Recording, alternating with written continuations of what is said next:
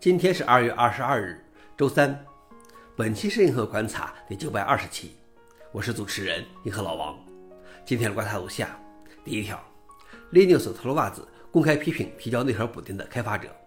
在看到一位开发者提交到内核邮件列表的补丁信息后，Linux 特罗瓦兹将该合并请求拉出来公开批评。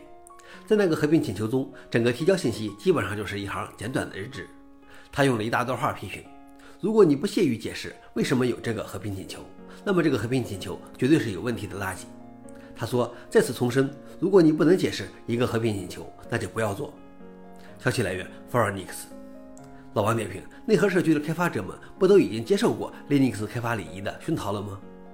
第二条是 Linux 6.3引入 IPv4 Big TCP 以提高高速网络性能。自去年以来，Linux 内核已经在 IPv6 上支持了 Big TCP。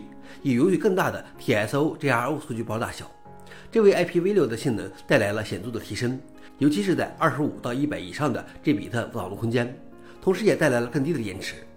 随着 Linux 6.3的推出，历史的优势也在 IPv4 领域得到体现。消息来源 f o r e i n i x 老王点评：从几组测试数据看，这对于高速网络的性能提升相当可观。最后一条是 AI 写作正在影响出版业。截至二月中旬，亚马逊的 Kindle 商店中有两百多本电子书将 ChatGPT 列为作者或共同作者，这包括如何使用 ChatGPT 写作和创建内容、家庭作业的力量和十级宇宙的回声，而且这个数字每天都在上升。亚马逊上甚至出现一个新的子类型，关于使用 ChatGPT 的书籍完全由 ChatGPT 撰写。而另外一则消息显示，科幻杂志 Clarkesworld 正在暂停提交短篇小说。去年年底以来，他们的短篇小说投稿量大增。但大部分写作似乎来自人类依靠人工智能工具提出的文本。消息来源：路透社。老王点评：新世界的大门开了一个门缝，一些不太起眼的地方开始发生了变化。以上就是今天的硬核观察。想了解视频的详情，请访问随附链接。谢谢大家，我们明天见。